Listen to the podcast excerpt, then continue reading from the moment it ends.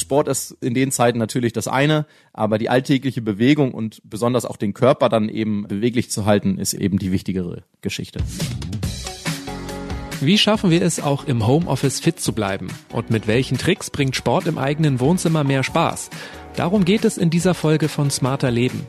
Ich bin Lenne Kafka und heute spreche ich mit Sportwissenschaftler und Fitnesstrainer Jonas Küppershaus. Hallo Jonas. Moin Lenne, vielen Dank für die Einladung. Im Moment entfällt für viele Menschen der Arbeitsweg. Wir haben kaum noch Verabredungen, Sportvereine sind dicht, Fitnessstudios sind dicht. Wie viel sollten wir uns denn aktuell am Tag bewegen? Ja, das ist ein sehr guter Punkt und da hapert es im Moment bei vielen auch. Gerade bei der alltäglichen Bewegung. Sport ist immer das eine Thema, aber viel wichtiger ist da die alltägliche Bewegung. Klar, heißt es für uns alle im Moment hauptsächlich zu Hause bleiben, aber diese alltägliche Bewegung und gerade bei dem schönen Wetter im Moment ist es trotzdem anzuraten, so ein täglicher Spaziergang vielleicht. Das heißt, dass man für den Spaziergang nicht unbedingt ja auch an den Elbstrand fahren muss, in den Stadtpark oder da, wo viel los ist. Das kann auch einmal um den Block sein. Und damit ist schon viel getan. Wie viele Minuten würdest du empfehlen am Tag? In Minuten ist das immer schwierig anzugeben, aber so eine Grundrichtwert ist ja eigentlich 10.000 Schritte am Tag. Viele Handys mittlerweile können sowas auch aufzeichnen. Es ist in den Zeiten definitiv schwierig darauf zu kommen, aber so zwischen 8.000 und 10.000 Schritte am Tag würde ich schon empfehlen. Spazieren gehen ist das eine. Wie sieht's mit Sport aus? Wie viel müssen wir da am Tag machen? Da ist es gar nicht so entscheidend. Also die alltägliche Bewegung ist da wichtiger aber definitiv Sport und vor allen Dingen, wenn man auch vor dieser Zeit viel Sport gemacht hat, da sollte man zumindest versuchen, auch diese Routinen so ein bisschen beizubehalten. Welche Körperregionen leiden jetzt eigentlich besonders unter dieser Situation im Homeoffice? Körperregion ist natürlich zum einen der Rücken, muss man sagen, klar, weil viele Büroarbeitsplätze oder für die Leute, die im Büro arbeiten, und die betrifft das jetzt natürlich hauptsächlich, die im Homeoffice dann eben ausweichen müssen, dass man jetzt eben natürlich keinen perfekt eingestellten Bürostuhl hat. Und da ist gerade bei längerem Sitzen dann, was dann eben im Homeoffice eben auch mal zukommt, können schon mal sich Beschwerden einschleichen. Du siehst mich auch gerade per Kamera. Ich sitze hier gekrümmt vor Mikrofon, weil ich auch hier nur so ein spontan Furchtbar, eingerichtetes Podcaststudio habe. Hast du irgendeine Übung für mich, die ich jetzt vielleicht nach unserem Gespräch machen könnte? Ja, und so blöd es klingt, ist es tatsächlich, und das sollten wir natürlich im täglichen Büroalltag auch machen, einfach regelmäßig aufstehen. Und jetzt eben im Homeoffice gilt das halt noch häufiger. Sich recken und strecken. Also wirklich lang machen, weil man ist eben in dem Büroarbeitsplatz auf dem Stuhl, dem provisorischen Stuhl, den man jetzt eben hat, einfach eingefärcht. Man nimmt schon Haltungen an oder Haltungen, die man sonst eigentlich nicht einnehmen sollte und aus denen sollte man regelmäßig ausbrechen. Aufstehen mache ich gleich. Sehr gut.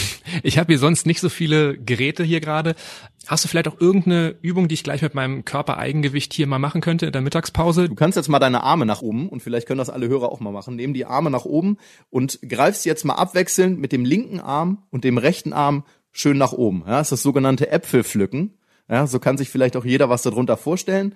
Und das ist eine wunderbare Übung, um zwischendurch die Wirbelsäule, die ja wirklich gestaucht ist, wenn man regelmäßig oder auf über einen längeren Zeitraum sitzt, dann mal schön auseinanderzuziehen ein bisschen. Also eine Dehnübung für beide Seiten dann. Genau, auch eine Mobilisation in der Form. Und das ist eben auch so eine Sache, die Wirbelsäule oder die Muskulatur um die Wirbelsäule ist eben besonders beeinträchtigt. Und da ist zum Beispiel, die sollten wir in alle Richtungen. Das heißt, die nächste Übung, die man zum Beispiel machen könnte, wäre auch so eine Rotationsübung. Ja, das heißt, ich weiß nicht, ob du eine Armlehne an deinem Stuhl hast, ja. ja, perfekt, dann greif doch mal mit beiden Händen mal an die linke Seite deiner Armlehne, ja, und versuch dich mal die Hüfte nach vorne ausgerichtet zu lassen und dich mal zur Seite zu drehen.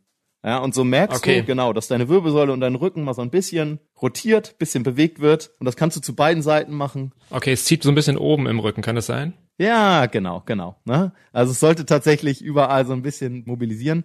Und Sport ist in den Zeiten natürlich das eine, aber die alltägliche Bewegung und besonders auch den Körper dann eben beweglich zu halten, ist eben die wichtigere Geschichte. Ich wohne in der Nähe von einem großen Park und ich begegne so vielen Joggern wie nie zuvor. Ganz viele von denen sehen aber nicht wirklich glücklich aus. Und ich habe manchmal das Gefühl, die Menschen kommen einfach auf keine anderen Ideen gerade, irgendwie alleine draußen Sport machen zu können, als laufen zu gehen.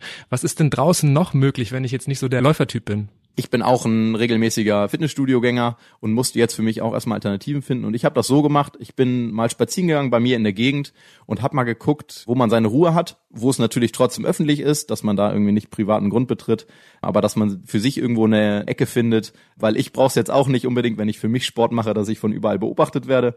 Aber da findet man überall wunderbar auch Ecken, wo man dann für sich ist und wo man dann seinem Sport nachgehen kann. Das heißt, du würdest draußen irgendwelche Fitnessübungen auch machen? Ganz genau. Das mache ich. Ich habe den Vorteil, dass ich ganz gut ausgestattet bin mit Material. Ich habe viele Bänder, ich habe auch Gewichte, äh, mit denen ich dann trainieren kann. Das heißt, ich kann mein Training, was ich sonst im Fitnessstudio mache, auch fast eins zu eins zu Hause beziehungsweise draußen durchführen. Das ist aber natürlich nicht bei jedem so. Du bist selber Fitnesstrainer und hast gerade schon gesagt, dir ist das teilweise unangenehm, draußen Sport zu machen. Das geht erst recht ganz vielen Menschen so, die jetzt nicht top trainiert sind.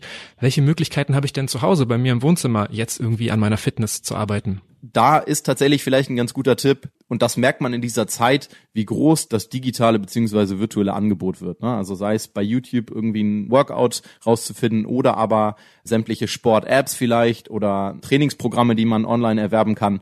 Also da gibt's wirklich, wirklich große Möglichkeiten auf die man zurückgreifen kann. Was können denn diese Sport-Apps zum Beispiel? Also was kann ich mit denen machen? Genau, also die Sport-Apps geben dir grundsätzlich erstmal ein riesiges Repertoire an Übungen, die du machen kannst. Mehr oder minder mit guten Erklärungen halt eben auch, aber auf jeden Fall genug Übungen, die man eben zu Hause oder eben dann auch im Freien an einem geeigneten Ort durchführen kann, aber tatsächlich auch teilweise Übungen, die du aufeinander aufbauend machen kannst, dass du einen vernünftigen Trainingsplan hast und das ist jetzt natürlich auch so eine Sache, dass man die Zeit vielleicht nutzen kann, um sich neue Ziele zu stecken.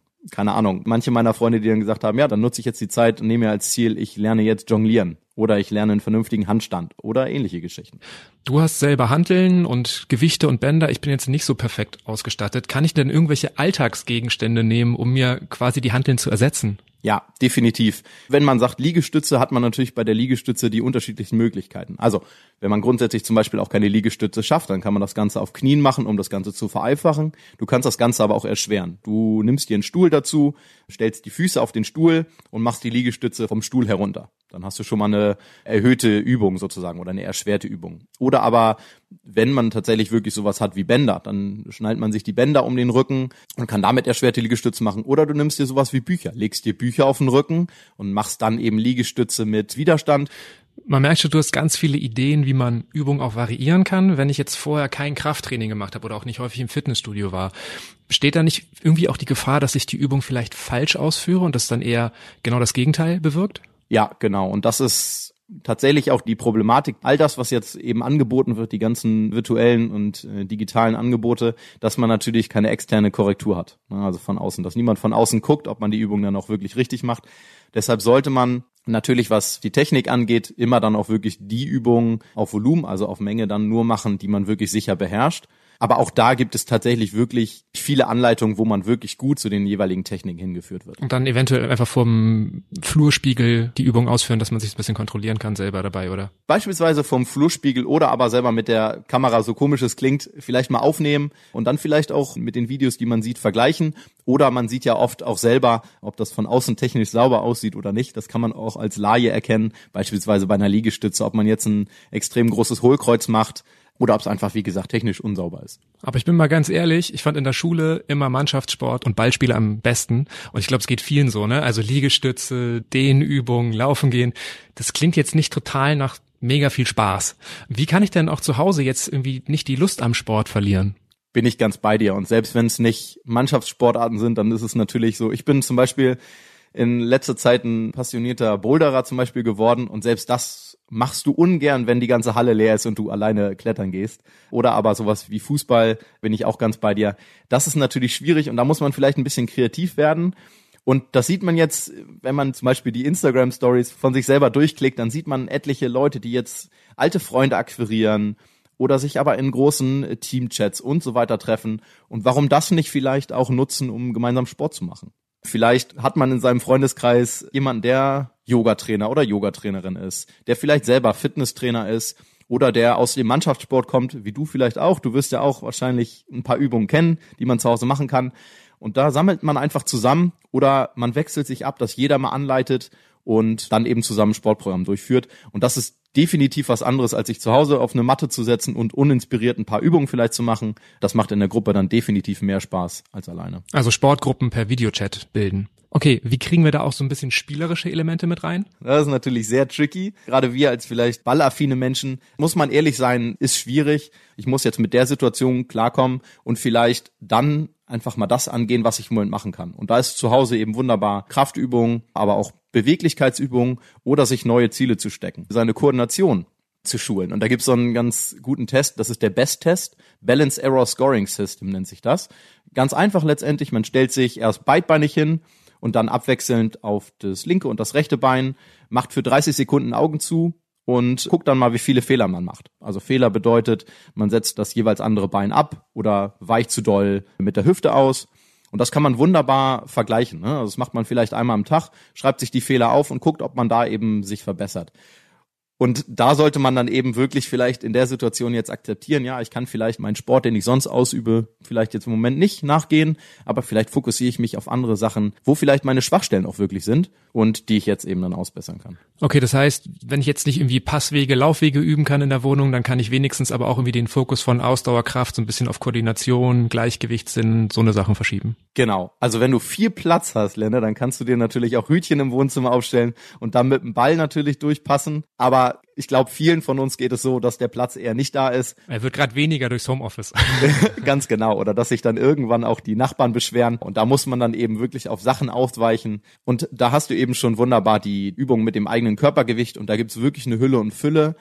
Die einzige Problematik, die ein bisschen schwerer ist, ist zum Beispiel den oberen Rücken zu trainieren, also mit sogenannten Zugübungen. Die sind zu Hause ein bisschen schwieriger. Allenfalls kann man zum Beispiel so Ruderübungen am Tisch beispielsweise machen.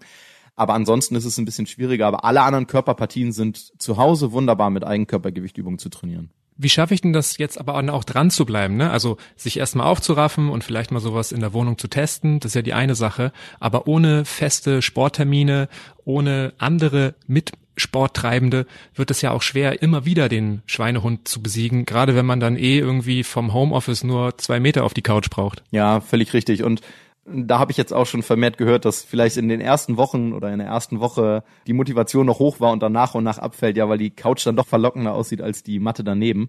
Ja, und das ist natürlich ein Problem, gerade ein psychologisches Problem.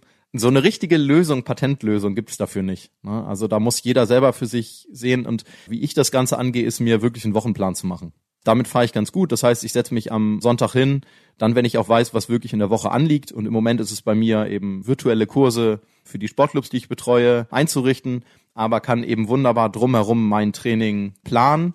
Und ich versuche tatsächlich wirklich jeden Tag irgendwas zu machen und schreibe mir dann aber auch wirklich auf, was ich dann vorhab weil es, glaube ich, wirklich schwierig ist, wenn man sich hinsetzt und sich vornimmt, so ich mache jetzt zehn Minuten was und dann, wie du sagst, eben auch vielleicht nicht die Inspiration hat, was ich denn machen soll, sondern vielleicht dann wirklich hinsetzen und vielleicht auch sich wirklich mal die Zeit nehmen, vielleicht einfach mal das Internet zu durchstöbern, Nachübungen, Übungen, die man denkt, die man technisch auch sauber ausführen kann beispielsweise oder eben irgendwelche Challenges, die man sich vornimmt und die dann auch wirklich regelmäßig durchführt. Und ich glaube, das ist eine ganz gute Variante, um auf Dauer auch am Ball zu bleiben. Klassische Variante ist zum Beispiel auch so eine Liegestütz-Challenge. Also ich nehme jetzt zum Beispiel vor, bis zum Ende des Monats 20 saubere Liegestützen zu können. Na, dann setze ich mir Teilziele. Ich will bis zum Ende der Woche vielleicht 10 schaffen oder zweimal zwölf oder solche Geschichten. Na, also, dass man wirklich sich immer wieder Erfolgskontrollen hat, mit denen man sich kontrollieren kann.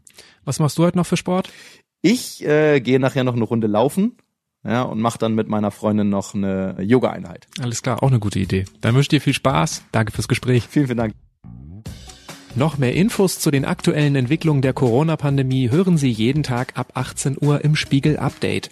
Auch dort beantworten wir immer eine Frage unserer Leserinnen und Leser. Und die nächste Folge von Smarter Leben gibt's dann am Montag. Falls Sie uns dazu auch eine Frage schicken wollen, dann schreiben Sie einfach an smarterleben.spiegel.de und wir versuchen dann hier im Podcast eine Antwort darauf zu finden. Bei dieser Folge wurde ich unterstützt von Sebastian Spalleck und Sandra Sperber. Unsere Musik kommt von Audioboutique. Tschüss, bis Montag.